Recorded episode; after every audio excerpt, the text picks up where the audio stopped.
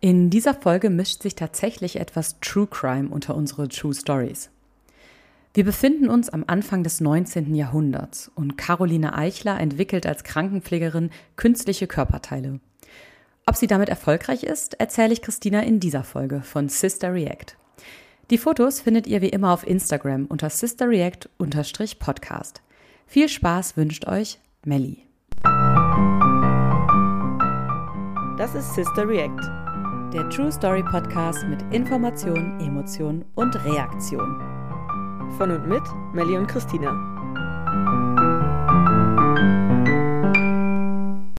Hallo Christina. Hallo Melli. Schön dich zu hören und zu sehen. Ja, da freue ich mich auch sehr. Und ich habe dir auch heute wieder eine Geschichte mitgebracht. Und zwar geht es in meiner Geschichte heute um Caroline. Und vielleicht ganz kurz vorweg, wir sagen ja immer, dass, oder immer, im Trailer heißt es, dass unser Podcast nicht True Crime ist, sondern True Story. Also wir wahre Geschichten erzählen und nicht wahre Kriminalfälle, was ja auch viele gerne hören. Aber Carolines Geschichte hat so ein bisschen was von beidem. Also bitte nur reinhören, wenn es euch auch mit True Crime gut geht. Ähm, Christina, du musst da jetzt durch, aber es wird auch erst zum Ende hin äh, ein bisschen kriminell und jetzt ich, also euch werde es auch nicht detailliert irgendwas berichten. Mhm. Caroline ähm, war keine Adlige, auch keine Studierte und eigentlich erstmal gar keine besondere Person. Das heißt aber auch, dass es von ihr gar nicht so richtig viele Aufzeichnungen oder Dokumente gibt. Generell ist über ihr Leben erstmal nur wenig bekannt, was auch so ein bisschen an der Zeit liegt, in der sie geboren wurde. Man vermutet entweder 1808 oder 1809, also irgendwann dann. Das genaue Geburtsdatum ist quasi nicht bekannt. Und ich möchte dir so ein ganz bisschen was über diese Zeit erzählen, weil für mich ist die wirklich sehr weit weg. Ich wusste nicht ganz genau, was in der Zeit alles so ist. Aber es ist ein bisschen wichtig für das, was Caroline später macht. Zum Beispiel fanden, als sie so irgendwie zwischen fünf und acht Jahren alt war, ähm, die sogenannten Befreiungskriege zwischen Frankreich und den damaligen Alliierten, das waren Preußen, Österreich, Russland und Großbritannien statt. Weißt du, welcher Kriegsherr damals für Frankreich unterwegs war? Das war 1813 bis 1815. Ich kenne nur einen. Napoleon. Ja! Sehr gut. Ich muss auch lachen, weil ich habe da so ein bisschen recherchiert und dachte, ah, Napoleon, den kennt man. Also wenn man auch sonst keinen kennt, aber den kennt man. Genau. Das heißt, da waren also ne, Befreiungskriege haben da stattgefunden. Äh, unter mit Napoleon. Dann äh, gibt es auch noch das Jahr 1830, da war Caroline so Anfang 20 ähm, und das ging als europäisches Revolutionsjahr in die Geschichte ein. Also, da gab es irgendwie in Frankreich wurde der damalige König gestürzt. Ähm, in Belgien gehörte irgendwie damals noch zu den Niederlanden, die haben sich damals abgespaltet. Ähm, und auch äh, in Polen gab es eine Nationalbewegung, die um Unabhängigkeit gekämpft hat.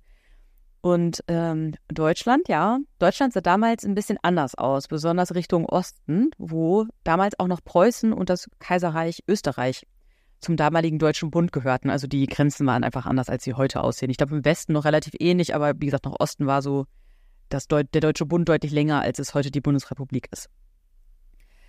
Und äh, auch im Deutschen Bund gab es in diesem Revolutionsjahr Druck von der Bevölkerung. Äh, und Sachsen, Kurhessen, Braunschweig und Hannover haben neue Verfassungen ausgearbeitet. Ähm, und im Herzogtum Braunschweig wurde auch noch der Fürst revolutionsbedingt abgesetzt und sowas. Und das alles in ganz Europa ging natürlich auch nicht ganz gewaltfrei vonstatten. Also irgendwie viel los zu der Zeit von Caroline. Nur damit du so ein bisschen einordnen kannst, wie so in Deutschland, in Europa, im Deutschen Bund ähm, die Zeit quasi so war. Ja, hört sich ja. echt spannend an. ja, ja, genau. Ähm, und wie gesagt, Caroline hat nicht studiert. Wir wissen ja auch nach 15 Folgen Sister React so langsam, dass es für Frauen Anfang des 19. Jahrhunderts nicht wirklich möglich war zu studieren, sie oft nicht erlaubt waren, ähm, auch überhaupt nicht eine höhere Schulbildung ähm, erlangen konnten oder es einfach nicht für sinnvoll erachtet wurde, weil sie eben in der Regel Hausfrauen wurden. Ähm, und so hat sie zunächst Geld damit verdient, ähm, als sie so 17 war, ähm, Kindermädchen zu sein.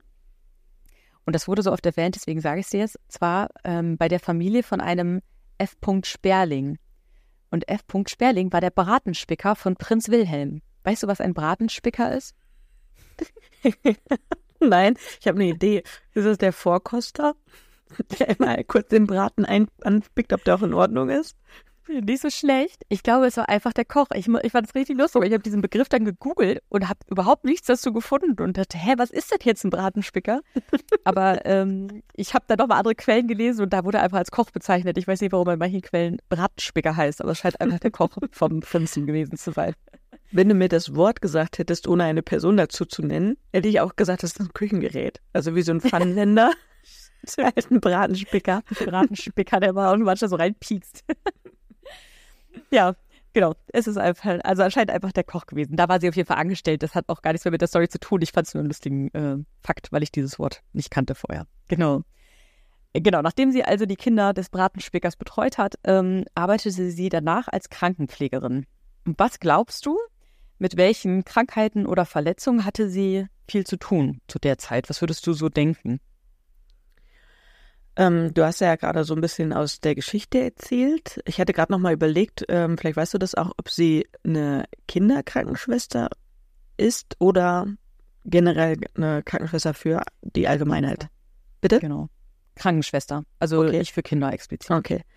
Ähm, ich denke mit ähm, Kriegsverletzungen oder mit ähm, ja Kriegs ich, na, also oder mit Verletzungen, die dadurch entstanden sind, dass sich Leute bekämpfen.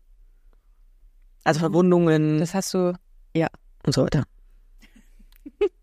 Das hast du komplett richtig gesagt. Hier steht in meinem Satz, sie traf bei ihrer Arbeit vor allem auch auf viele Kriegsversehrte. Also genau das, was du gesagt hast, viele Verwundete aus dem Krieg. Deswegen war meine Einordnung daher auch äh, schon hingehend. Und damals ist es so, dass ähm, wenn du zum Beispiel verwundet warst an Armen oder Beinen, diese Gliedmaßen häufig direkt amputiert wurden weil die Wundversorgung und vor allen Dingen das Vermeiden von Wundinfektionen damals nicht so möglich war wie heute. Also weder Desinfektionsmittel noch Penicillin und Co. Ähm, das ermöglicht, weißt du, dass so eine Wunde auch einfach wieder abheilen konnte. Die hygienischen Voraussetzungen ja auch einfach nicht so gut waren. Ähm, das heißt, die wurden amputiert ähm, und trotzdem starb jeder Dritte wirklich an, an so Kriegsverletzungen. Also auch eine immense Zahl, die wirklich starben. Und was auch nicht so richtig schön ist, diese Amputationen wurden auch ohne Betäubung durchgeführt. Also ich finde das echt eine ganz schlimme Vorstellung. Bitte was? Ähm, das ist ja Aber ich stelle dir auch manchmal vor, wie Menschen vielleicht so in 200, 300 Jahren auf uns zurückgucken und wie wir heute operieren oder so medizinische Eingriffe machen und vielleicht auch denken, hä, haben die da ernsthaft Schrauben in den Knochen versenkt und sowas? Also weißt du, es wird ja sich das auch alles weiterentwickeln und irgendwann nicht mehr nötig sein und man wird barbarisch auf unsere Zeit heute zurückgucken. Ja, genau, aber, haben die nicht einfach den ja. Knochen neu gedruckt, ne, mit unserem genau, 3D-Drucker? Genau. Sind die genau. doof? Was soll das? Mit Metall. War die Riesenname auf dem Knie? ja, genau, genau.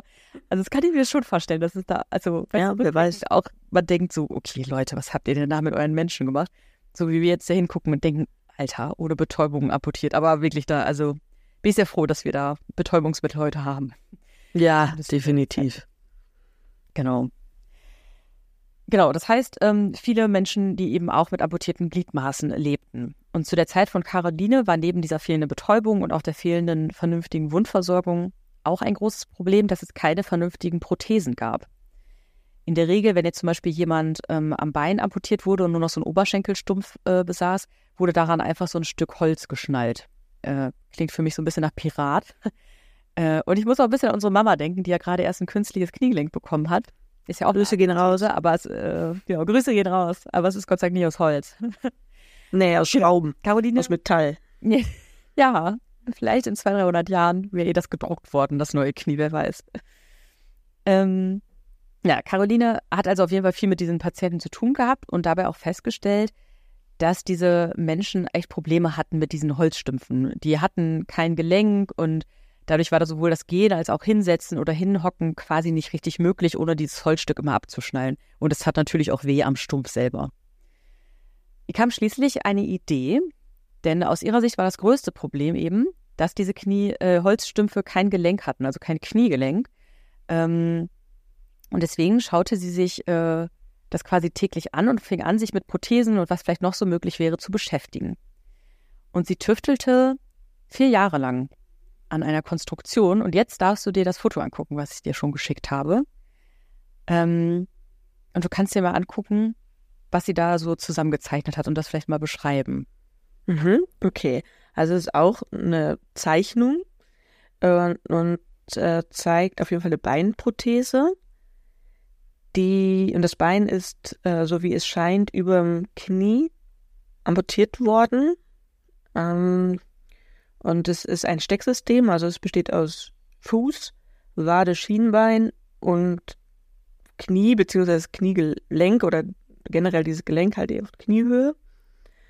Und ähm, das rechts weiter, das kann ich nicht ganz so gut erkennen. Das wirkt so ein bisschen so, als wäre das eine, eine, so ein Zug, damit man das Bein annehmen kann oder so knicken kann, wie man eine Gehbewegung macht. Ähm, ich weiß, kann nur nicht erkennen, woran man da ziehen muss, damit das Bein dann geknickt wird. Ähm, und der Fuß selber, ich hätte ja gerade gesagt, es sind drei Teile, aber der Fuß als einer dieser drei Teile scheint auch nochmal dreimal gelagert zu sein, sage ich mal so, dass man vielleicht so ein bisschen abrollen kann, damit es nicht ganz so steif ist. Das hast du sehr gut schon mal zusammengefasst. Tatsächlich musste man nicht mal mehr an irgendetwas ziehen, damit das Knie sich knickt. Ähm, das war nur einer von mehreren Vorteilen, die diese Prothese hatte. Einmal mhm. bestand sie neben Holz auch aus Weißblech, Messing und Neusilberblech. Und diese Metalle konnte man gut kalt verformen und so auch dem jeweiligen Oberstenkelstumpf anpassen. Also vorher hatte sie einfach so einen Holzstock da quasi drunter. Und jetzt war es eben möglich, über diese Metallverformung das auch wirklich eng an diesen Oberschenkel, den jeweiligen anzupassen. Und der untere Teil des Beines war hohles Linden- oder Pappelholz. Und durch diese Kombination aus Metall und Holz, also hohlem Holz, wog die Konstruktion auch nur noch rund zwei Kilogramm. Also war deutlich leichter als ähm, vorher. Ach. Und das Kniegelenk hatte Caroline versucht, menschlichen Sehnen und Muskeln nachzustellen. Sie hat dafür Darmseiten und Spiralfedern benutzt. Ähm, und die sorgten dafür, dass sie das Knie beugen und beim Anheben des Beines auch wieder strecken konnte. Also mit Druck konntest du es quasi beugen und wenn du es dann aber wieder gerade gemacht hast, wenn du auftrittst, hat sie es automatisch auch wieder gestreckt. Ähm, wie stellst du dir diesen Erfindungsprozess vor? Ich finde das irgendwie total interessant, weil die hat ja gar keine Anleitung und es gibt ja auch nicht, also ich weiß nicht, ob es zu der Zeit schon irgendwie so, ein, so eine innere Aufteilung äh, des Menschen gab. So, weißt du, dass klar ist, wie da Muskeln und Sehnen und sowas zusammenwirken. Das ist ja auch super komplex. Ja, total. Also ich stelle mir das so vor, dass sie ähm, vielleicht viel Kontakt hatte mit Leuten, deren Beine amputiert worden sind, ähm, sich mit denen irgendwie ausgetauscht hat, was wichtig ist und vielleicht auch ihre Prototypen bei denen ausprobiert hat und auf deren Feedback dann weiter konstruiert hat. Ähm, ja, ich, ich, glaub, ich glaube, dass sie das so in Zusammenarbeit mit ihren, sagen wir, Patienten gemacht hat. Hm. Ja, und ich glaube, sie hat sich auch gut angeschaut, wie sieht quasi das Gangbild eines Menschen aus und so weiter. Also, mhm. ich glaube, sie hat diese vier Jahre tatsächlich, genau wie du sagst, gut genutzt, ähm, ja, um sich eben zu überlegen, wie, wie kann das Zusammenspiel funktionieren, vor allen Dingen eben auch zwischen diesen Seiten und Federn auf der einen Seite, ähm, die Knick, das Knick, Knick, das Knicken konnten, meine Güte, also die das Knicken ermöglicht haben. Im Jahr 1833, da war sie so 24, 25 Jahre alt, da reichte sie diese Konstruktion und die Zeichnung, die ich dir gerade geschickt habe, sowie eine genaue Erklärung, wie die Prothese zu tragen sei, bei König Friedrich Wilhelm III. als Patentgesuch ein. Hm. Kurz nochmal zum Hintergrund. In Preußen war bis dahin noch nie ein Patent an eine Frau als Erfinderin vergeben worden und sie war eben eine nicht studierte, unverheiratete junge Frau. Was glaubst du, wie ist es ausgegangen? Ähm, ich glaube, der Kaiser hat gelacht und hat ihr das Patent nicht erteilt. Nett, falsch. Tatsächlich ähm, wurde die Eichlersche Beinprothese von, einem Gut, äh, von einer Gutachterkommission des Preußischen Ministeriums für Medizinalwesen und des Ministeriums für Handels- und Gewerbeangelegenheiten wirklich eingehend geprüft.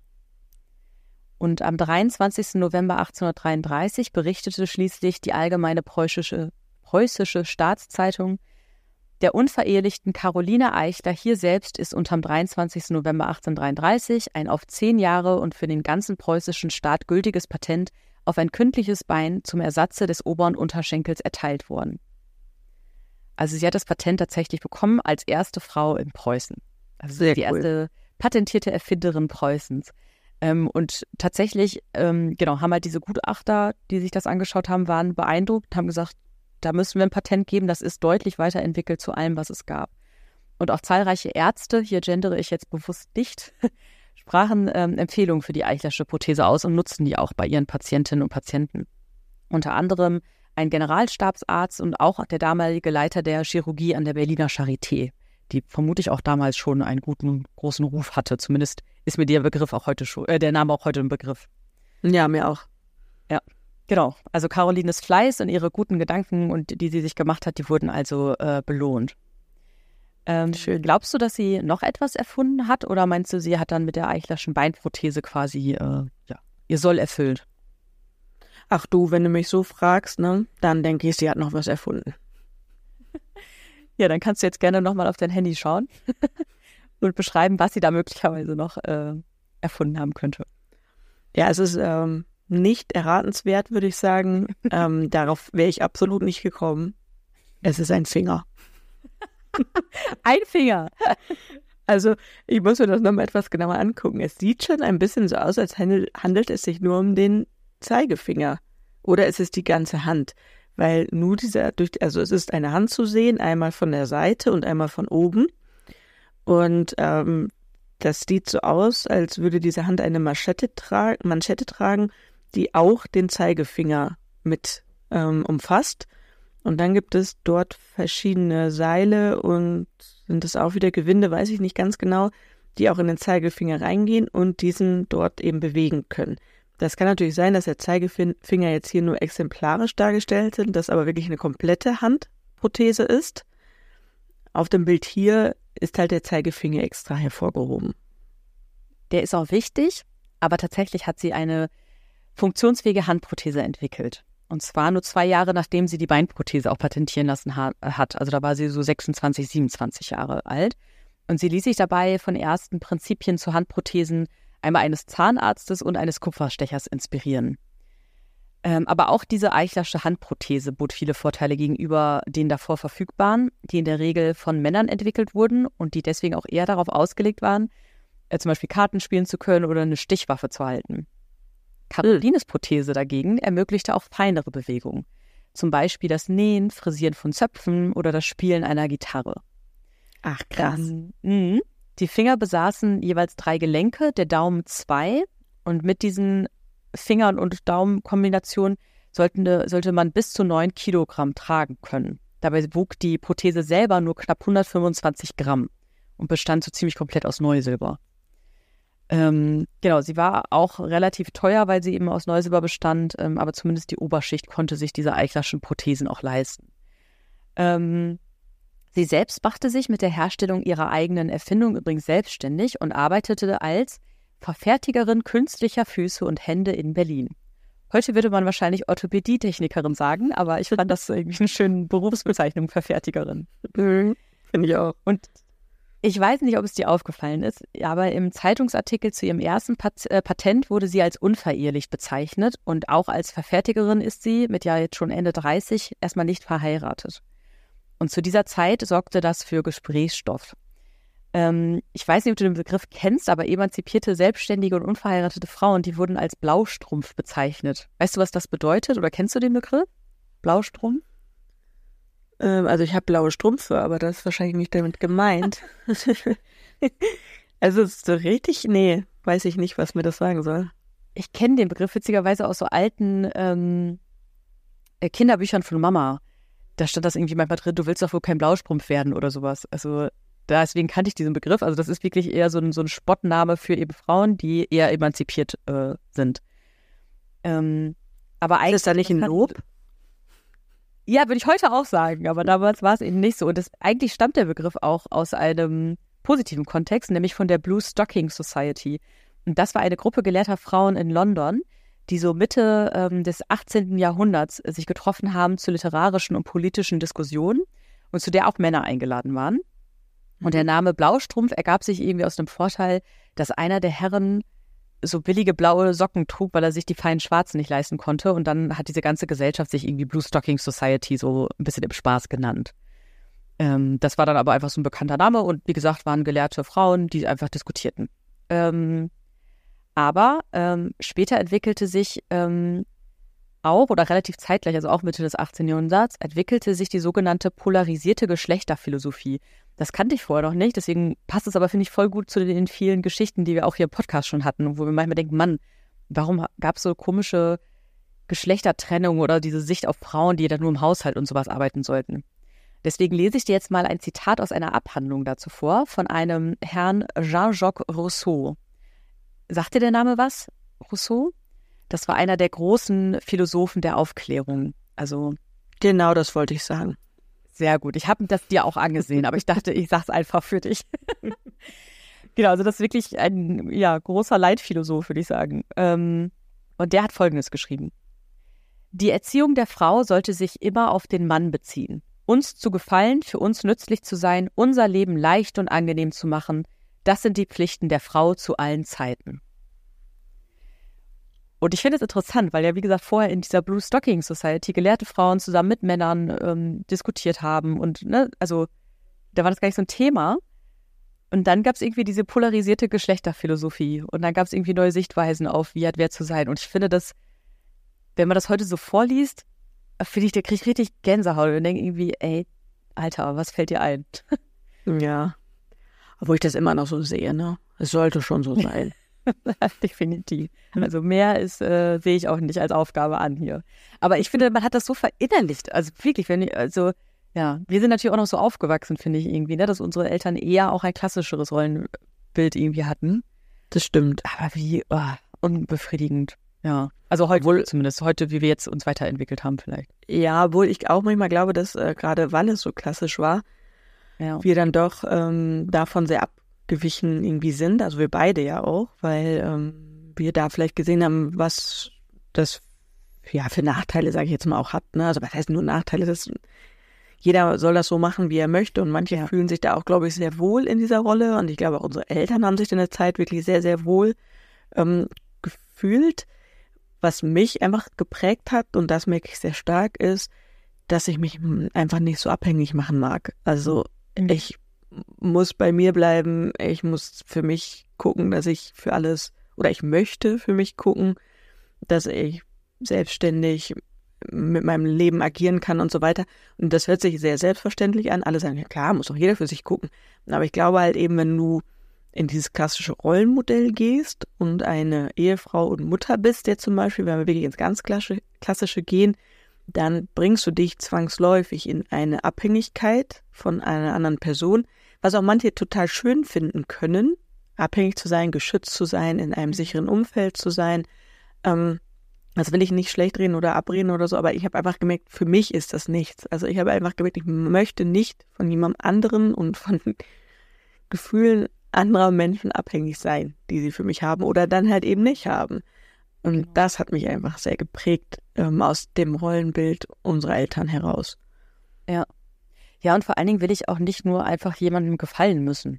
Also so wie es hier irgendwie gesagt Nein. wird, ne, uns zu gefallen, für uns nützlich zu sein. So, ja, ich meine, aber das, das ist ja nochmal 150 Jahre vorher, ne? Also ja, ich glaube schon, dass es auch wirklich äh, Beziehungen gibt oder ich sage jetzt mal Rollenverteilung gibt, wo eine Abhängigkeit besteht in der sich aber beide wohlfühlen, in die da nicht reingedrängt worden sind oder so, die dann eben sagen, äh, ja, ich muss das jetzt machen, um dir zu gefallen. Das äh, glaube ich total. Also es gibt, glaube ich, wirklich eine ganz klassische Rollenverteilung, wo auch beide sagen, oh, das gefällt mir so, ich fühle mich total wohl so, ich mag das total gerne so.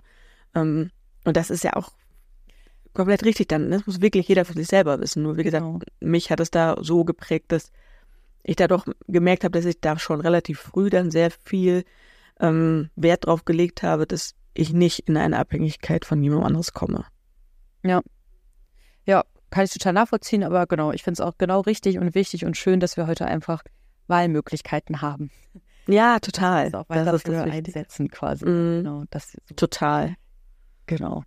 Ja. Aber zu der Zeit, ich komme mal wieder zurück zu Caroline und zum äh, 19. Jahrhundert, ähm, also da hat sich dieses Bild der Frau also so in der Richtung stark verändert und, und irgendwann wurde dann im 19. Jahrhundert aus Blaustrumpf oder Blue Stocking eben ein abfälliger Spott und Schimpfname für Frauen, die nicht dem gängigen Frauenbild der Zeit entsprachen, die es also nicht darum gegen einen Mann zu gefallen, sondern die eben auch äh, sich emanzipierten, ähm, gelehrt sein wollten und so weiter. Und das war Caroline ja im Endeffekt. Sie war natürlich jetzt nicht studiert, in dem Sinne gelehrt, aber sie hat äh, Wahnsinnserfindungen entwickelt ähm, und die sich auch patentieren lassen und eben selbstständig auch gearbeitet. Was meinst du denn, wie ging es ihr damit so mit Ende 20 und dieser Gesellschaftssichtweise? Puh, das ist jetzt eine krasse Frage.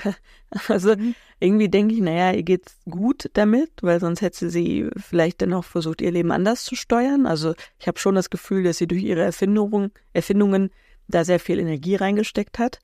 Ähm, einmal, weil die Erfindungen sehr gut sind ähm, und man sich einfach, man, man einfach merkt, dass sie sich darüber Gedanken gemacht hat und das ist ja auch eine Form von Energie, wenn du viel über etwas nachdenkst und so weiter. Ähm, deswegen denke ich, das wäre jetzt mal auch so ein bisschen interessant zu wissen, obwohl das jetzt ja oberflächlich ist. Das ist mir klar, es wäre trotzdem interessant zu wissen, wie sie aussieht. Also ähm, hat sie sich darauf auch gestürzt, weil sie vielleicht irgendwie Angst hatte, dass sie auch gar keine ähm, kein Ehemann irgendwie bekommt. Ich weiß, das jetzt ein bisschen bescheuert an, aber ich glaube, du weißt, was ich meine, oder ich hoffe, du weißt, was ich meine.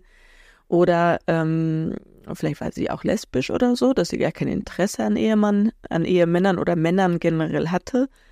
Ähm, irgendwie habe ich das Gefühl, dadurch, dass sie jetzt auch zum Beispiel ja weitergemacht hat mit ihrer Erfindung, also sie hatte erst äh, Ober- und Unterschenkelprothesen gemacht, dann nochmal Handprothesen gemacht, sie selbstständig gemacht. Ich hatte jetzt irgendwie das Gefühl aus deiner Erzählung, dass es ihr gut geht. Ähm, ich schicke dir, oder habt ihr gerade ein Foto von ihr geschickt? Eine, eine Zeichnung ist es, glaube ich, auch ein Bild. Ähm, es gibt tatsächlich nur dieses eine von ihr, äh, nur weil zu deiner Frage, wie sie so aussah. Tatsächlich, ähm, jetzt vielleicht ganz unabhängig vom Aussehen oder von, von ihrer Art oder irgendwas, könnte ich mir auch vorstellen, dass vielleicht äh, dadurch, dass ja auch teilweise Kriege herrschten, ist dann ja auch manchmal so, dass nicht mehr so viele Männer quasi vor Ort sind, ähm, dass das vielleicht auch ein Grund mit sein könnte, dass sie so spät oh ja, unverheiratet war. Ne? Wäre auch eine Möglichkeit. Aber beschreib sie doch gerne mal oder das, das, was du siehst. Also ich sehe eine Frau, die so gekleidet ist, wie das zu der Zeit üblich war, also mit ähm, Puffärmelchen und ähm, sie sieht recht edel aus, muss ich sagen. Also das Kleid, es ist eine Zeichnung, aber ich finde, das Kleid sieht recht edel aus und aufwendig aus. Auch ihre Flechtfrisur sieht sehr aufwendig aus. Zudem trägt sie Ohrschmuck, ähm, was ja auch wahrscheinlich eigentlich ein Zeichen für Wohlstand ist, hätte ich jetzt gedacht, aus, zu der Zeit. Sie guckt relativ ernst, also sie hat, wie gesagt, oben äh, so ein, so ein Dutt, der geflochten ist. Äh, dann ein Seitenscheitel mit jeweils zwei Strähnen links und rechts, die dann auch nochmal besonders geflochten sind und so, so, ähm, ja, diese Affenschaukeln, genau, Affenschaukeln, genau, äh, gebunden sind. Wie gesagt, sie guckt, finde ich, relativ äh, ernst, auch ein bisschen schüchtern vielleicht, ähm, aber ich finde, sie sieht sehr, ja, sehr sympathisch aus. Also, mhm. ja. Ich finde übrigens den Ausschnitt für diese Zeit ganz schön groß, denke ich gerade. Ja, es stimmt. Und sie hat auch ganz schön Oberweite. Mhm. Sie kann was zeigen. Was zu bieten, die liebe Caroline. Genau. Tatsächlich ist Nicht es nur auch Köpfchen, so, auch Tittchen. Äh, oh, aber die beste Kombination noch. ähm, Caroline heiratet schließlich. Nur zwei Jahre nachdem sie die Handprothese erfunden hat ähm, und nachdem sie auch genau ihre selbstständige Arbeit aufgenommen hat, äh, heiratet sie den sieben Jahre jüngeren Mechaniker Karl Friedrich Eduard Krause aus Bielefeld. Das fand ich lustig, weil wir aus der Nähe von Bielefeld kommen. sie war da eben 29, er 22, ähm, genau. Und viel mehr ist von ihm auch nicht so richtig bekannt, außer eine Tatsache, er trank anscheinend ganz gerne.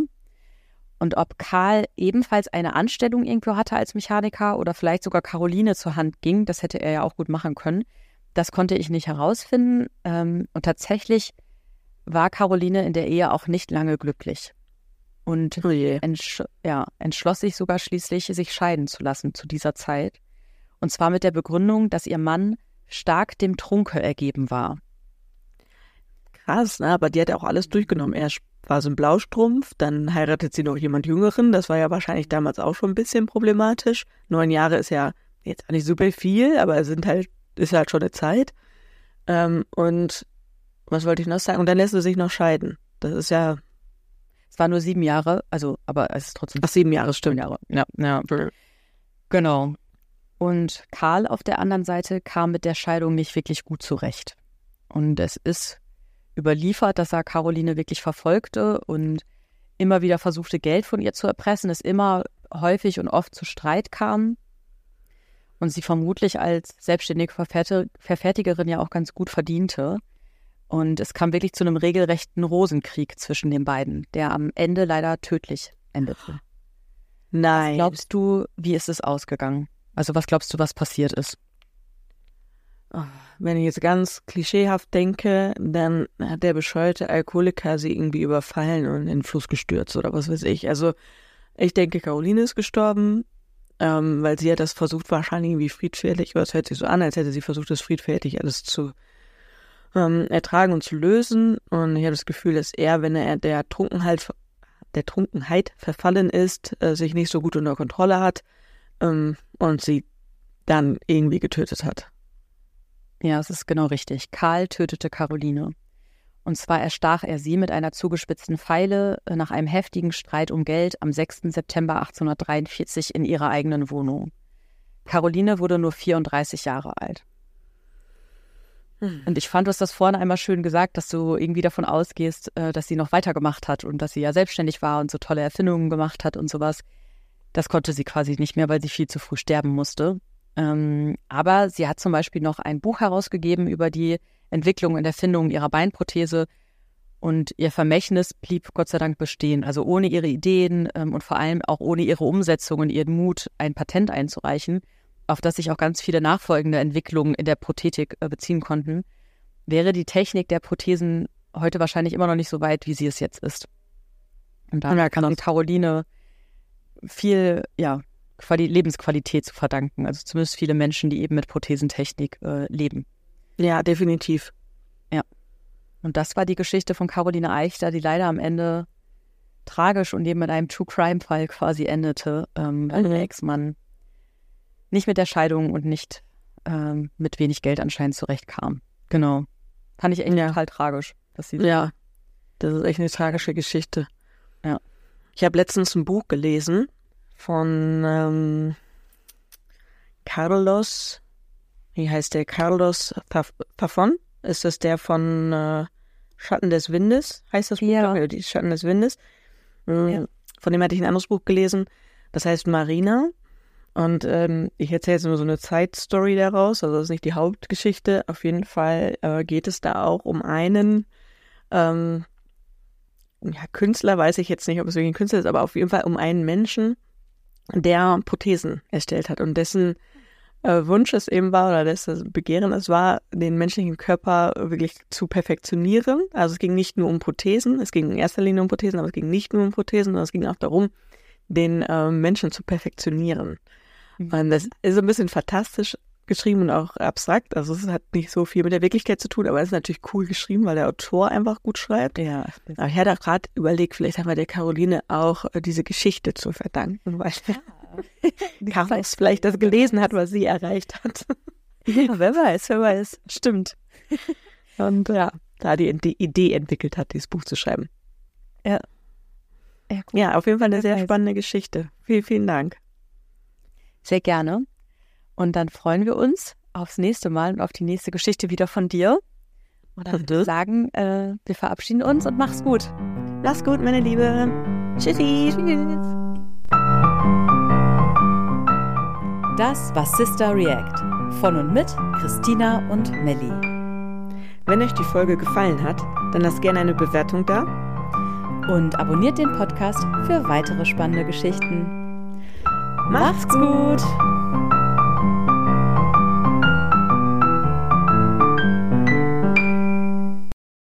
Moderation Christina Tiso und Melanie Vogelpohl. Musik Till Tiso. Produktion Melanie Vogelpohl.